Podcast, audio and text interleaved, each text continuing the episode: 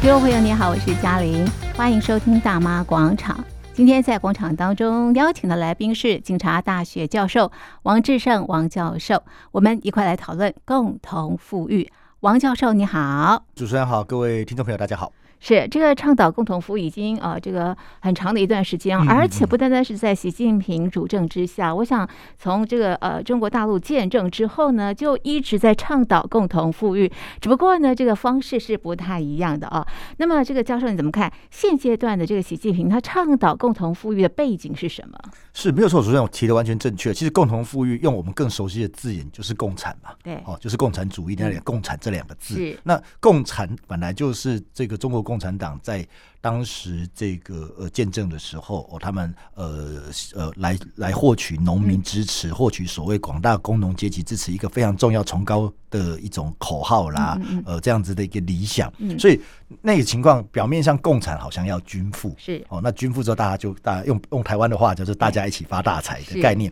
哦，所以其实呃，应该这样讲，中共一直以来在意识形态上就有所谓的共产，或者是习近平现在所谓的共同富裕嗯的概念，这个是本来就有的。哦，那可是整个脉络来看，其实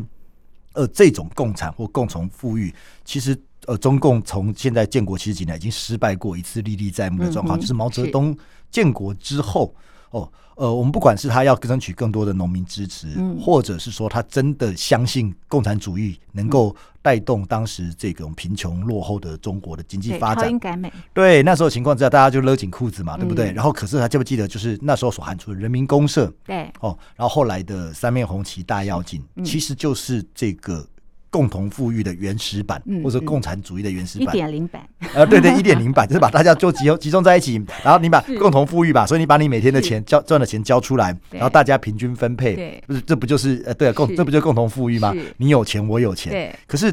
这个想法其实大家都很清楚，是如果我一天赚一百块，你一天赚三十块，嗯对我为什么要把一百块交出来跟你分就呢？是啊，，对，所以结果或就是者我为什么要那么的努力呢？对我就不努力了，就变成是本来要共产要共同富裕，就变成共同躺平了。是，哦，那样的情况就变成是，嗯变成是说，呃，在那个毛泽东那个时代的情况之下，嗯，结果人民公社就是一个极为严呃明确的失败的嗯典、嗯这个是典范例子是哦。那那当然，呃，我们从几个部分来看，第一个包括刚刚讲大妖精，嗯呃，其实到现在也都知道说，它可能是人类史上最严重的一次饥荒死亡。嗯哦，统计上面中国自己统计数字就超过三千万人、嗯嗯因为大妖精而饥荒死亡。是那就所以代表什么？代表以人民公司大家躺平不干的结果，就导致说，呃，你其实经济没有任何经济动能，大家没有那个呃多的这种所谓的生产的欲望，嗯因没为错我只要等着别人给我就是好因。为嗯多做没有多得，对，所以本来、本来想要均富，就变成均均贫。平对，所以你的共同富裕一点零，最后嗯就变成共同贫穷，而且还导致整个中国社会在毛泽东时代，呃，那三十年从一九四九到一九七九的停滞不前。嗯哦，这是第一个大说。所以在此之后，呃，邓小平上来之后，改革开放对，就不太提共同富裕了。是，哦，也不提共产主义了。嗯没有刚过世的江泽民，他嗯所定调最后、最重要一个就是所谓三个代表。嗯，三个代表当中有一个很重要的概念，就是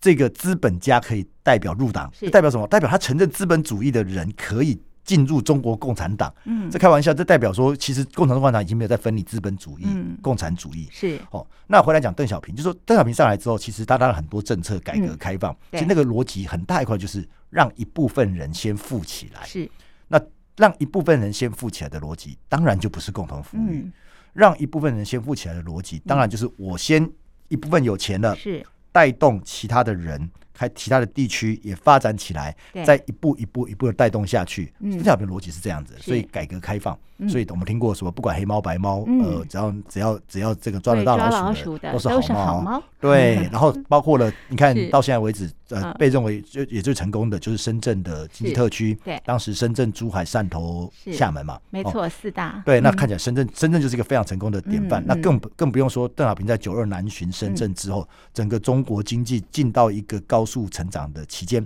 嗯，换言之，从一九七九到、嗯我们大概我不要严格讲，大概二零零八、二零零九这三十年间，嗯大概是中国经济成长最快速的时间是。而他采取的是邓小平的那种让一部分人先富起来，等于是嗯解放了、你有你有本事你是去赚钱，就不对是共同富裕了，没你错赚得到就是你的。是哦，那就不是共产，那其实就是嗯嗯资本主义的多一个做运多作得，对对嗯对，他就不是说我不用缴，我不用上缴，嗯我不用，所以那时候是用现在话就是很明显的是国退民民进，进所以那时候是民营企业大幅的蓬勃发展了，是温州模式啦等等之类对的各式各样。那一直大概到二零零八、二零一九、二零零是九、二零一零，嗯就是呃这个金融海啸之后，嗯，前后中国大概呃超越日本，成为嗯全世界第二大的经济体。没错，那等于是他这三十年间，其实嗯邓小平这一套经济的、呃增加生产力动能的手法嗯是成功的、是哦。那可是大家就问说，那你既然成功，对，那干嘛不继续做下去？是啊，可是问题是，这个成功的代价是什么？就说呃，中国的这个转折是仅是整个法夹湾的转是折，你从。过去前三十年是强调这个呃共产主义对，强调共同富裕一点零，强调大家有有大家一起是大锅饭，是突然间大转弯到说你有本事你去赚，赚得到都是你的，然后的是这样子的让一部分富先富起来，嗯，所以结果就是造成中国严重的我们所谓的三差问题，嗯嗯，城乡差距、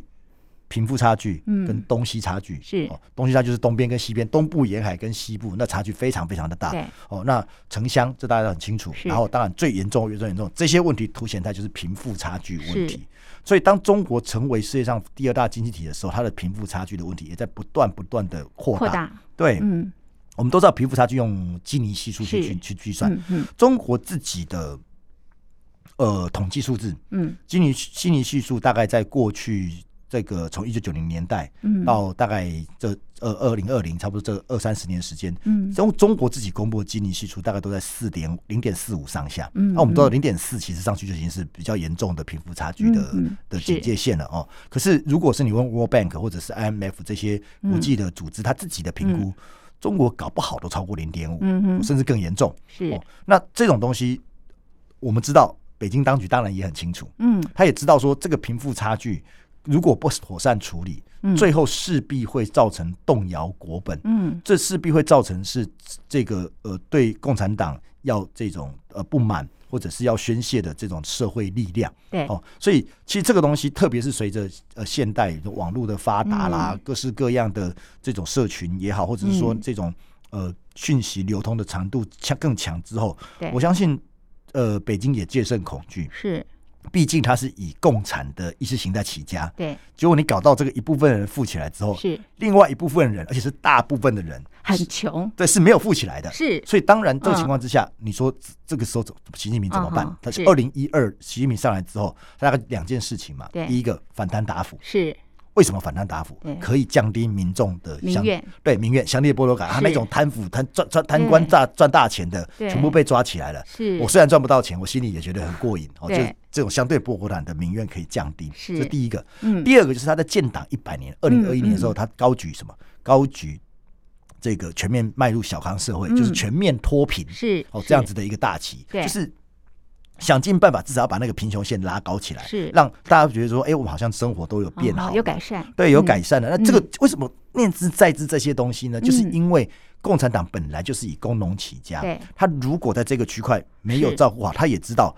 他当时怎么推翻人家，对人家也可能怎么推翻他。是所以这些脉络的集结，我认为啦，嗯才是习近平为什么在二十大前后，就是其或者是说才是在呃二零二零二零二一，就是去年。嗯这个全部迈到小康社会，全面实现脱贫之后，嗯他下一步喊出来的就是共同共同富富裕裕。其实从去年喊出来，就是是我们这样讲是共同富裕二点零是哦。所以习近平喊出这个东西，其实他大概知道说整个中国整个经济发展的或是经济社会变迁的脉络。对我觉得还是客观的看，就说是呃，很多人会认为说，哎，这是不是为了要割韭菜 哦，然后砍名气？这当然有，这种是待会可以来谈是是。但是整个大的战略思考是，我相信那个民众的压力，嗯对于共产党的这种执政长期积累，对长执政积累长期的不满，嗯嗯贫富差距带来的相对剥夺嗯哼感，那个是会让他戒慎恐惧的是，因为那个是有可能真正推翻他政权的真正的动力来源。是所以习近平当他提共同富裕二点零的时候，其实我们都知道，他希望透过这些东西来进行嗯所谓的财富重分配，是是让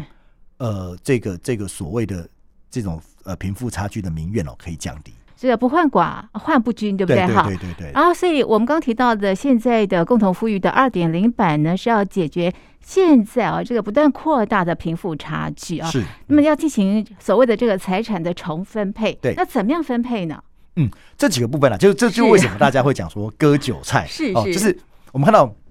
习近平下手嗯这个嗯共同富裕的第一步，都是先找民营企业开刀嘛。对讲不好听，就是叫你叫你要乐捐不捐，呃，不乐道自捐德嘛。对劝，说，对，对对对对。那开玩笑，共产党的道德 劝说，你能你能够不接受你吗？能对 say 不对 no 吗？不行，对对对，对，所以其实你会看到说，哎、是很多很多大型企业，对嗯你看到阿里巴巴啦、腾讯啦、美团啦、这种叫得出对来大型企业，每一个都立刻这个呃义无反顾的开始乐对捐，哦是透过这一步先营造。整个大家对于共同富裕的支持跟那种嗯社会形象，是，先营造说，哎、你看，在共同富裕的大旗之下，好像这些企业都愿意捐款出来，嗯可是这只是第一步而已。是社会形象营造第一步之后，他就取得了继续往下强制强制运作嗯的这个、这个正当性。是是，什么叫强制运作正当性？大概几个面向可以判断的出来。第一个就是我们刚刚讲，对呃，这个国退民进，没错，接下来看起来国进民民退退的可能嗯性哼还是很高的。是所谓国退民退，又分成两个小的方法。是哪两个？啊第一个就是嗯说，一般的这个民营企业啊，它是纯民营企业的话，嗯对看样子，其实其实中国共产党一直都在努力的推动这种小型的党组织、嗯哼，哦，党委党组进对到民营企业里面，对等于是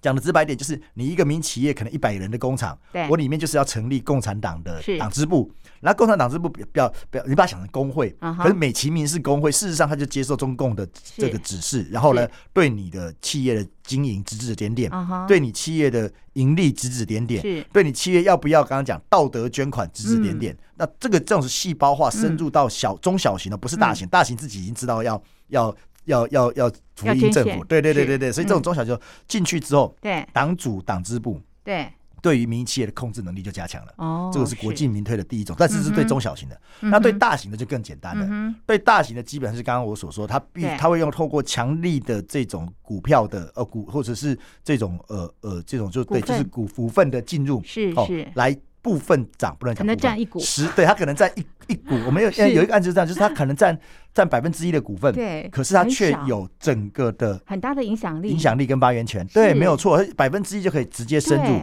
它它民它的壳还是民营企业，是但是它的实质却已经是国营化了，对或者是共产党化了。是是用这种方式，那你自然而然本来的道德捐献就会变成制度性的捐献。嗯嗯嗯哦，这是第二种方式。是所以透过这几种方式，嗯国进民退来。带动部分的这种很赚钱的企业的这些捐款，然后然后流出来，哦，嗯这是一种。那这种方式看能不能重分配到对到民众手中、啊是当然是最理想的状况是。第二种就是透过税收制度，就对是它改革它的这个呃税制，是不过这个部分呢，我们还也在观察，因为中国是嗯也还没把它的税改的东西拿出来看，但是大概可以被预期，它在所得税或者是在营所税、重所税这些东西的、嗯会更进一步的增加，提高，对提高，而且嗯相信它在监管方面，经过这几年反贪打腐的嗯的这样子的一个呃操作跟是试炼之后，我相信它在税税收的监管上面嗯嗯会更强硬，嗯哼，让你更没有逃漏税的空间。嗯哼所以，当你这些东西拉高的时候，是不是就可以进一步把这些资这些所谓的所谓的就是这这财富重分配的对分配转移过来？是所以，这种累进税制，不管是个人的累进税制，企业的比较比较比较高的营业税、营所税，是这些恐怕都会是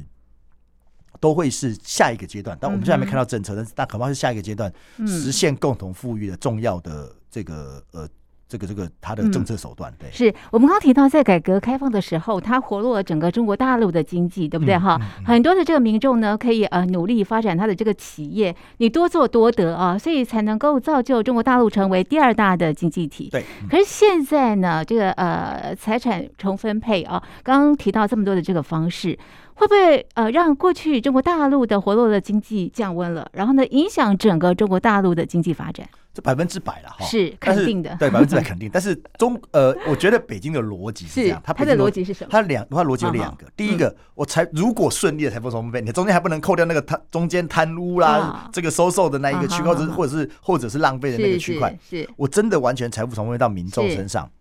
民众有钱了，对，我可以扩大内需啊哈，就是所谓的内循环。哦，是它的逻辑是这样，就符是合说他现在的政策，对对对，就是他正好就是扣扣在，就是哎、嗯你有钱的，譬如开个玩笑讲说，嗯你发消费券了，你当然就会有去是消费嘛是，那就是可以扩大内需，你的没内循错环就会运作起来，是听起来很合理。对哦呀，可是嗯就是就是 这个都是理想总是美好 跟啊，但是很容易幻灭。为什么？第一个，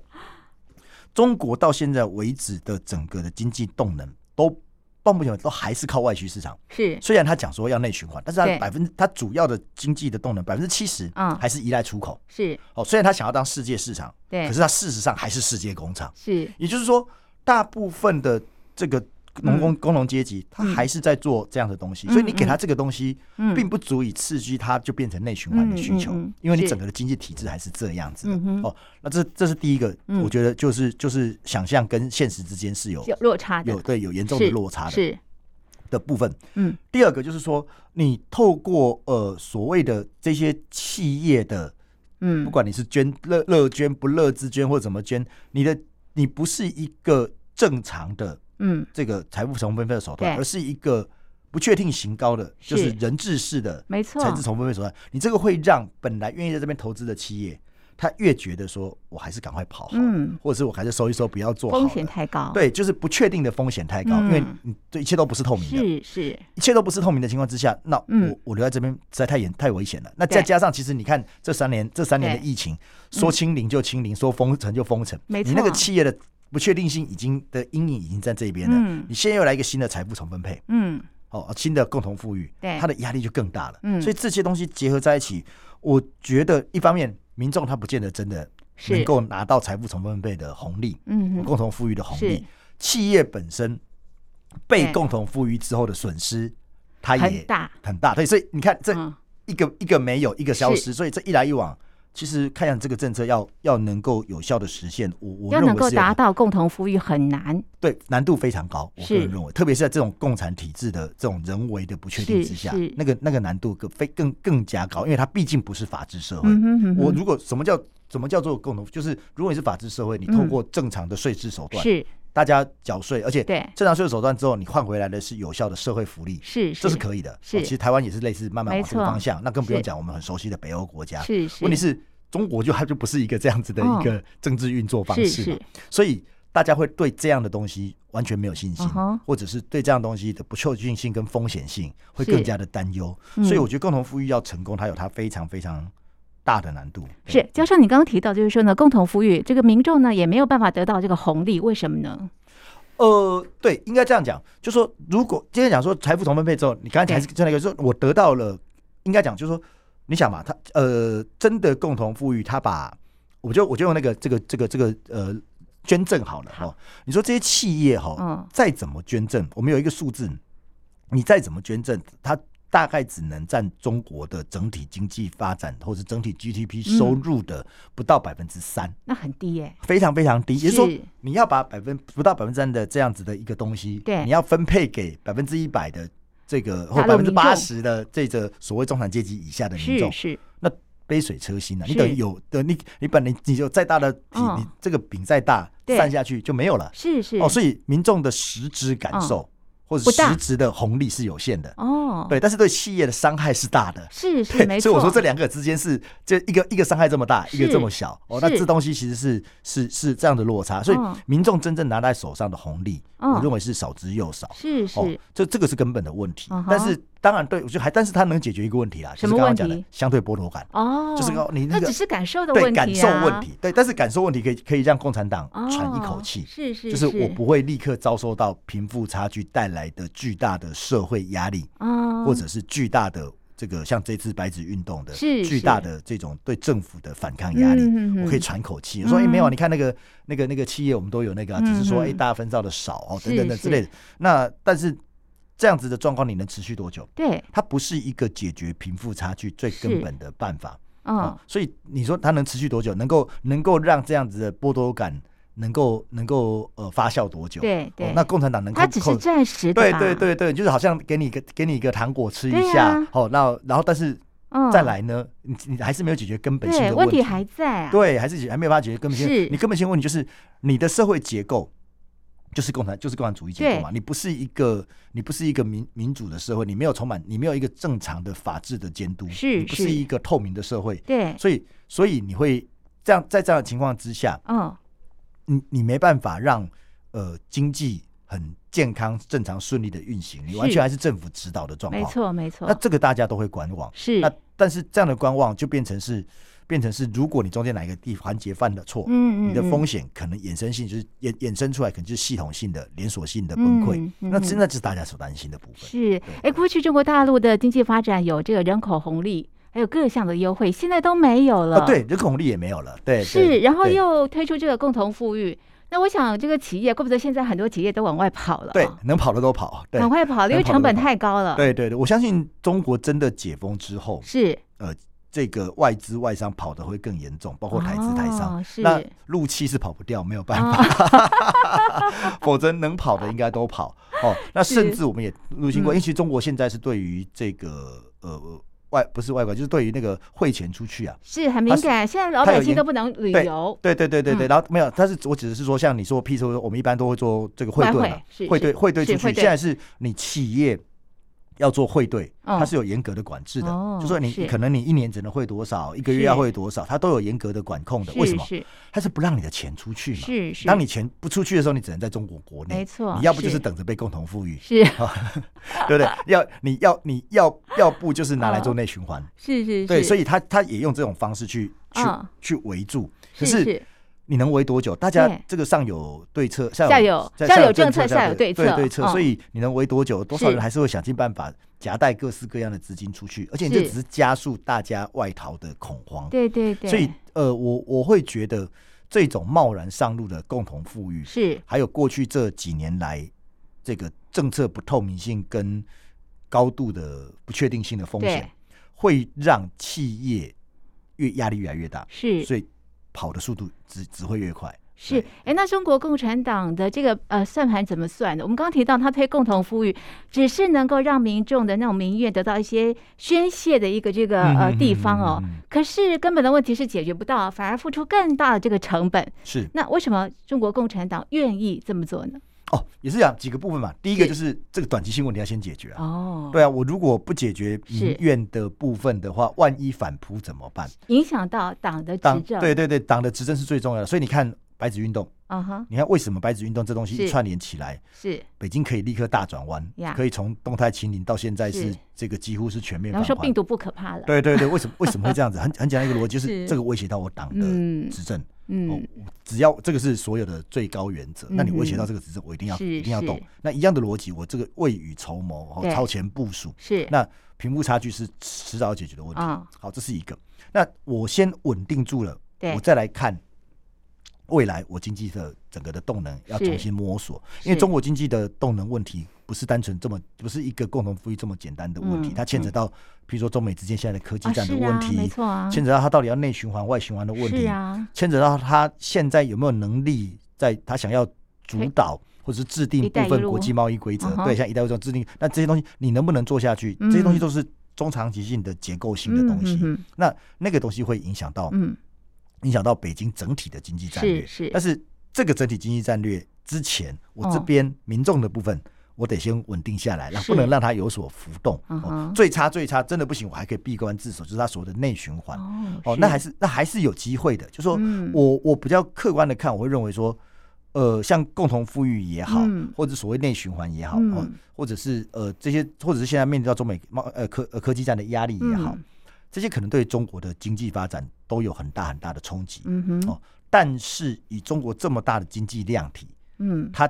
只要咬着牙撑过去是是可以撑过去的。是哦，问题是撑过去，你要让民众愿意陪你咬着牙，是啊怎么陪你咬着牙？共同富裕。哦哦，就在嗯，大家一起又又，其实我们其实很多官员都讲嘛，一起过苦日子嘛，哦，然 后共同富裕，就是或我者让是你举国体制，哦，对对对对，用这种方式来来来去来去转嗯嗯移，或来是去是来去重新的嗯摊平，对哦这对些都嗯是对一些方法，对，是是是。不过，如果真的要共同富裕，让老百姓变有钱的话啊，教授，你有什么样的建议？刚刚我们提到中国大陆现在的做法其实是达不到的嘛，对不对嗯？民众没有办法享受呃这个共同富裕的这个红利，那怎么样的方式才能够让民众真的有钱了？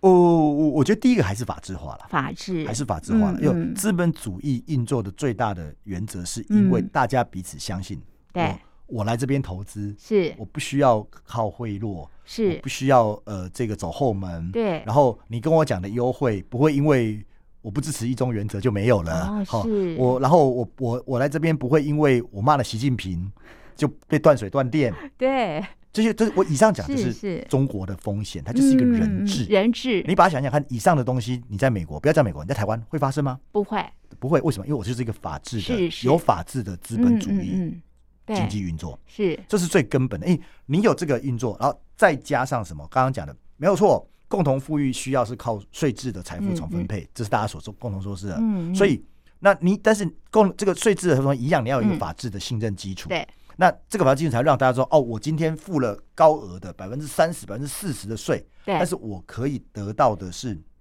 整个社会福利的是实际的支持。对哦，那这些东西才你才有办法一步一步的往真正的你说共同富裕啊，嗯或是往本来这个从马克思开始在想象的那嗯个社会主义的完美的人类嗯想象的制度去发展也好。嗯哦，那但是问题是，就是刚刚讲，你前面如果这些都没有，嗯你不可能达到那样的情况的。北欧是国家之所以能达到，就是因为民众对他的政府是信任的，是这个政府也愿意真正的去做这样子的政策的执行，也让民众可以感受到，能够嗯吃得到，也也用得到。没 错但是如果回到像这样的一个是威权的、不透明、缺乏对法治的社会，我万一不小心骂了一个习近平，我可能明年没明天没有健保，那怎么办呢？是对不是？对是 我开个玩笑讲，所以所以在这样的情况之下，呃，我我觉得根本的问题嗯哼还是制度面的问题。是是也就是说，你北京如果在政治制度上面没有做嗯有效的调整的时候，嗯嗯其实那样子的一个风险跟不确定性，其实只是会让大家持续在钢索上面走着，嗯哦，持续的提心吊胆，而不会是因为你喊个口号、加个政策嗯就有所改变。是是在呃改革开放的时候也在讨论姓社姓资，对不对？哈、嗯嗯嗯那习近平是不是觉得说，在改革开放这个时候太过资本主义了，先要收回来变这个社会主义？而且我们最近也看到有供销社的这个出现，是不是对他要对回到毛泽东这个时代了？对，呃当然就是我说共同富裕二点零嘛，习近平就是很清楚的是毛泽东的是，信徒，所以有人说对习泽东，啊，对对对对对对对，包包括他连任，包括他的各式各样的做 法是哦，他的是是呃整个的呃对于毛毛左路线的一个支对对持对等等之类的，对这很明显的是就是走毛泽东路线是是嘛。哦所以你刚你刚刚讲的供销社的出现啊对对啦，对，共同富裕的二点零啦是是，国进民退啦，对只是差别在哪里？毕竟中国现在是世界上第二大经济体，哦它是有一些这个资本或对者一些有一些是可以拿来拿来是运用有的，本钱，对，它有本钱可以操作的。嗯哦，它有可能你说供销社这个是可以操作的，嗯，哦，这不像当年那个人民公社那个是不行的。是是是，哦，那你说呃，对，你说譬如说呃，这个呃共同富裕的这个这个捐款，对哦这是可以操作的，不啊像哈当时你要炸也要那个羊够肥才行嘛，对对对够够够之前的当时羊没有，对，什么都没有，你炸不出对油来哦对啊！对现在对对很多可以炸得出油来嗯的哼。哦，可是我还还是我还是强调啦，我觉得这个都是短视尽力啦。对啊，钱会用光啊，对你总会你总会被炸光的时候是嘛，啊被炸光怎么办呢？对啊所以你根本的问题还是还是制度改革，嗯哼，只是说中国面对制度改革的速度和民怨的压力，谁嗯快谁慢，嗯哼这就是共产党，我觉得才是真他真正最大的挑挑战嗯。哼但是你不得不承认，习近平如果一定要走，或者要现在我们看到的习近平走一个毛泽东的意识形态的路线，对，我们担心的就是他会不会搞到最后就变成这种。我们知道毛泽东走到最后疯癫的时候，就是搞是给你搞文化大革命嘛，是是，所以我们知道习近平会不会搞一场这种群众式的社会运动、是全面的清洗，是那是最可怕的情没错况。啊没错，那个时候的中国跟现在中国又不一样了。是大家试想，现在这样子国力的中国，现在这样子嗯对全世界都有深远影响力、千丝万缕的交错的中国，如果走到那样情况之下，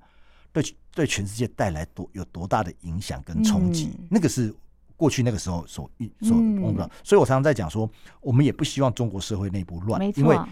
当中国社会内部动荡，它影响的不是只有中国，它影响的是是全世界。是可是很不幸的，它这样子的体制以及这样子的一人决策模式，嗯哼。就会让整个全世界陪着他，暴露在这样高度的风险之下。嗯哼哼哼，OK，好，不得不慎，对不对？哈，是是是，我们最近看到北京啊、呃开了这个呃经济工作会议哦，嗯那么在这次的会议当中，好像没有提到这个共同富裕。有些人说是不是啊、这个共同富裕可能要暂时啊、呃这个休息一段时间啊、而且在这次会议当中特别强调这个名气。嗯那嗯教授嗯你怎么看？你觉得共同富裕会消失吗？呃，消失绝对不会，因为嗯二十大政治报告里面它都已经成为很清楚路线了对，它已经，而且它从十九大的啊，对不起对，从二零二一年去年建党一百年已经喊对出来了，对然，后二十大政治报告又放进去了，这是嗯已经确立的路嗯线嗯，不会改是变。我觉得现在现在的调整微调啊是短期性的，嗯短期性的因素在于几个，第一个是中国现在的经济状况，就或者是解封前后的经济状况，嗯人心惶惶。嗯嗯，所以现在在说在加码提共同富裕啊，是自自己 自己的把把自己往往火里啊绑跳死了，对对对对，所以我觉得舒缓 一下是那是种那种压力哦，呀，呃，制造一些民众呃这样子一个期待的心情，嗯嗯哦哼，我我我觉得是有有的，哦嗯我觉得是有的嗯嗯。那所以这个是我觉得这是最根本的原因，嗯哼就是我不特别去高举这样的大旗。嗯哼，我也不急着是明年就要把它完成共同富裕，嗯反正我心里面还干这么久，急是，什而且么它好多对阶段呐，共同对富对对裕对，，所以我不急嘛，是对我不是急，是所以这是我觉得这是第一个因素了，嗯这嗯也是最嗯嗯直接的因素。对哦，那第二个当然就是说，呃呃，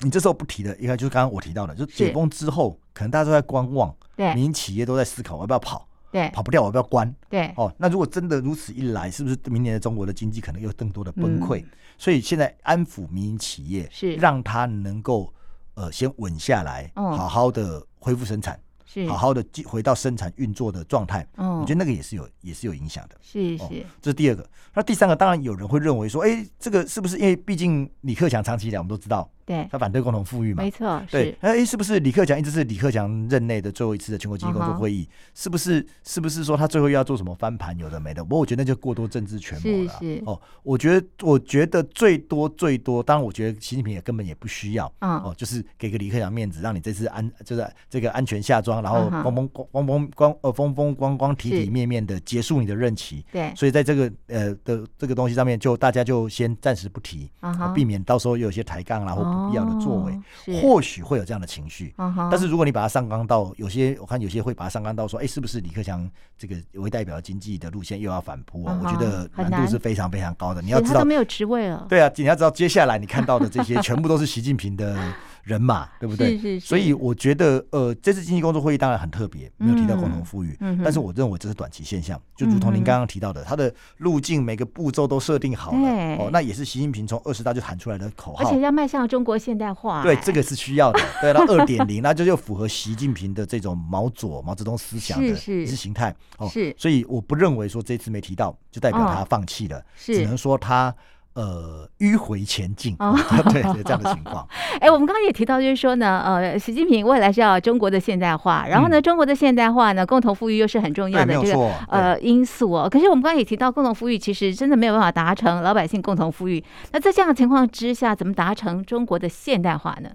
呃，这当然是都是口号嘛。 哦，中国式现代化共同富裕是一是个重要的结果，应该这样讲嗯嗯哦。重要的结果，重要的是中国是式现代化。是中国式现代化变成是我们以前叫中国模式，或者啊哈是中国方案，变成是是北京输出的一个很重要的价值，对或是北京输出很重要的一个一个 model，哦是就是要跟所谓的呃资本主义或跟华盛顿模式去做对这抗，个，对，都去跟说我可以又嗯透过强力的国家资本主义的方式，嗯，国家来指导啊，告诉你们该做该做什么，该嗯国家给你拿钱啊，对然后给发给民众这共同富裕嘛。哦，然后国家指导说你们这些企业往哪里扶植，往哪里发展啊，一带一路往哪里去哦，是等等之类的这样子的方式，然后这个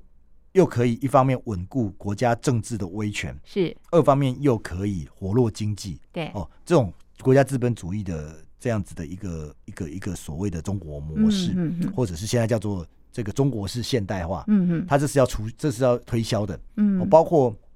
习近平在就前几天上个礼拜吧，嗯去沙地阿拉伯，嗯他也在推销中国式现代化是是，他也在告诉沙特沙地阿拉伯说，哎，你不能只拍石油对，要投资，要基础建设，要怎么样？沙地沙特阿拉伯听了也很高兴，嗯是因为是他也是一个嗯半威权国家嘛，嗯嗯嗯哦，所以。中国模式或中国式现代化，嗯一方面也强化了中国对外的话语权，嗯哼这个其实嗯哼是它很重要的一环。是是哦，那至于中国式现代化的结果，才是共同富裕。啊哈，那所以这个这个这个这个共同富裕的结果，怎么通过中国式现代化的嗯道路达成？啊哈，这个就中间就刚刚我们讲的很多的变化、风险、挑战，啊哈那个都那个都还是未可知的部是分。那是最大的风险挑战就是刚刚讲，中国式现代化的根本就是国家资本主义，对共产党主导一切，政治是威权，是嗯经济是放任，但是有可能这样子吗？因为政治威权就是人治嘛。嗯嗯那有可能这样子吗？嗯那我们就所以这个就要只能只能继续看他怎么走下去。对嗯，嗯最后一个问题，请教教授，您觉得共同富裕最后呢，谁是得利者？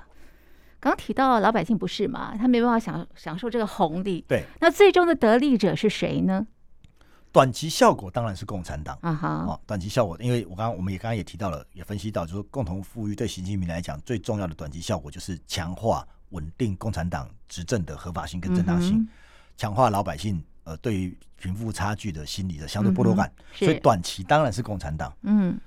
中长期来看，那就看真的能实现吗？嗯能实现，当然我们也、也乐观其成，毕竟我们也不希望、呃脱贫，脱贫本来就是人权之一，没错我们也希望大家都能够过得快快乐乐是的均富的日子。可是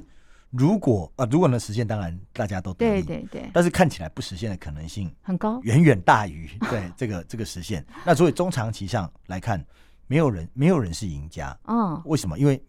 民众没有办法，没有没有实现富裕，是企业被你剥了，被你剥削之后，好几层皮呀对也不富裕了。是那最后你共产党搞了这一出游戏，绕了对一圈，又回到原点，是你，还是对民众不不信任，没错，所以最后是变成一个三输的局面，嗯哦可能会是这个样子。没有得利者。呃，我认为没有得利者，中长期来看，对所以共同富裕哦，如果要成功的话，制度的改变是很重要的。对，我还是如果制度没有改变的话，其实要达成老百姓有钱或是过上好日子是难上加难的。对，应该就是说你要达到让企业跟